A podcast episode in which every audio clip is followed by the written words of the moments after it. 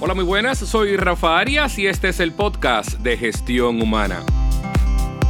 En este podcast de Gestión Humana encontrarás toda la información práctica que necesitas para contratar, administrar, hacer crecer y hasta desvincular de la manera correcta el capital humano de tu micro, pequeña o mediana empresa.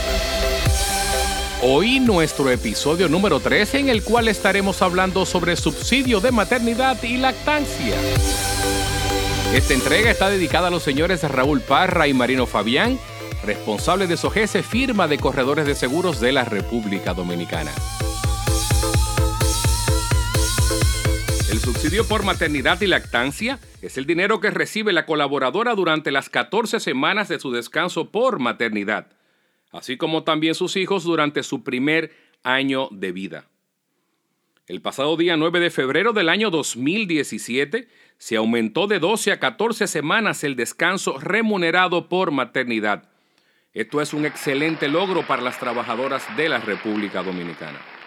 El Estado Dominicano te hará un crédito o un descuento a la factura mensual de la Tesorería de la Seguridad Social por el salario que le estás pagando a tu empleada.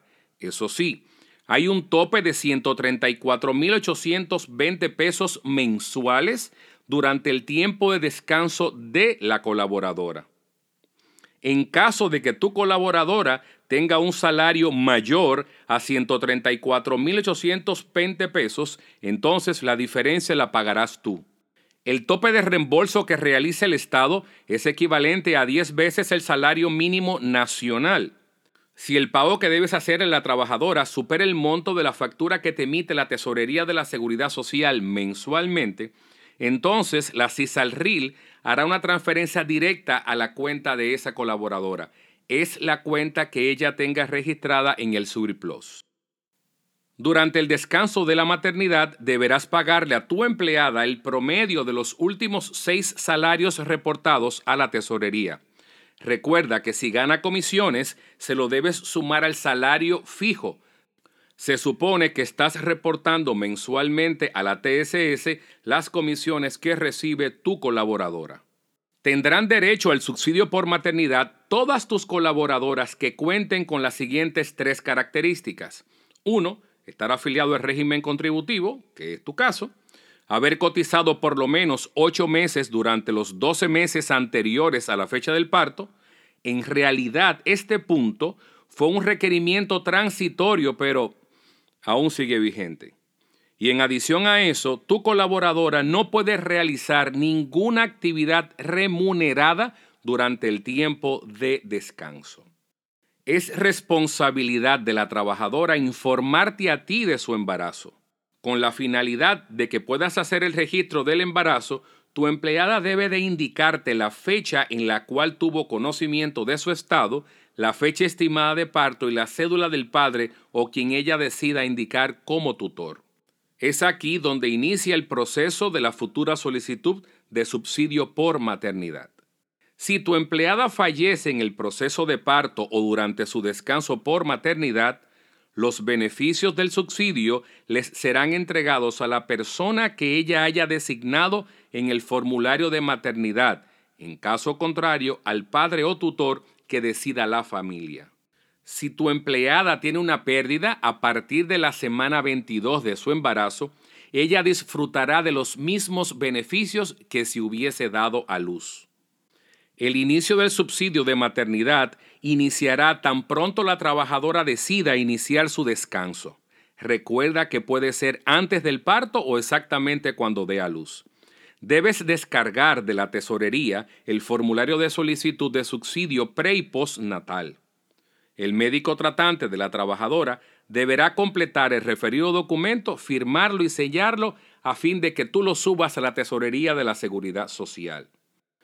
En caso de que la empleada esté disfrutando del subsidio por enfermedad común, al momento de dar a luz, solo se beneficiará del subsidio por maternidad. Si una vez terminado el descanso por maternidad, la empleada está imposibilitada para volver a sus labores, entonces a partir de ese momento iniciará nuevamente el subsidio por enfermedad común. El subsidio por maternidad terminará 14 semanas después de haber iniciado. Es derecho de la afiliada iniciar su descanso de maternidad antes de la fecha de alumbramiento. Esto es muy importante, recuerda, es un derecho que ella tiene.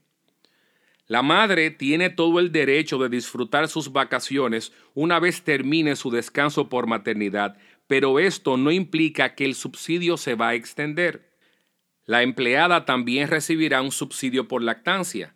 Esto es el pago que recibirá la afiliada durante el primer año de vida de sus hijos. Solo las empleadas que devenguen un salario menor a tres salarios mínimos nacionales, lo que es en la actualidad 40.446 pesos mensuales tendrán derecho a este beneficio.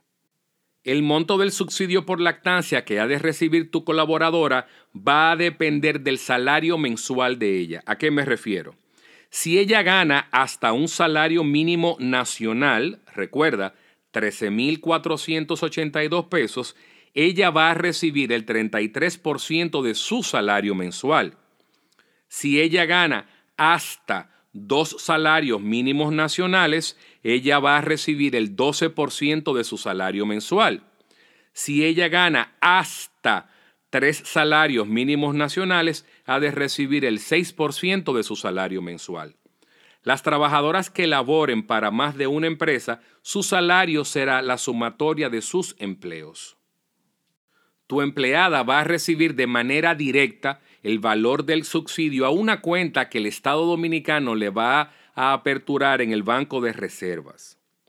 En caso de que la trabajadora haya tenido un parto múltiple, recibirá el beneficio por cada uno de sus hijos. ¿Y tú? ¿Qué opinas del subsidio por maternidad y lactancia? Pues con esto concluimos esta entrega de hoy. Recuerda que nos puedes encontrar en las redes sociales como arroba gestión humana Así que ya sabes, soy Rafa Arias y este es el podcast de Gestión Humana. Un fuerte abrazo, éxito.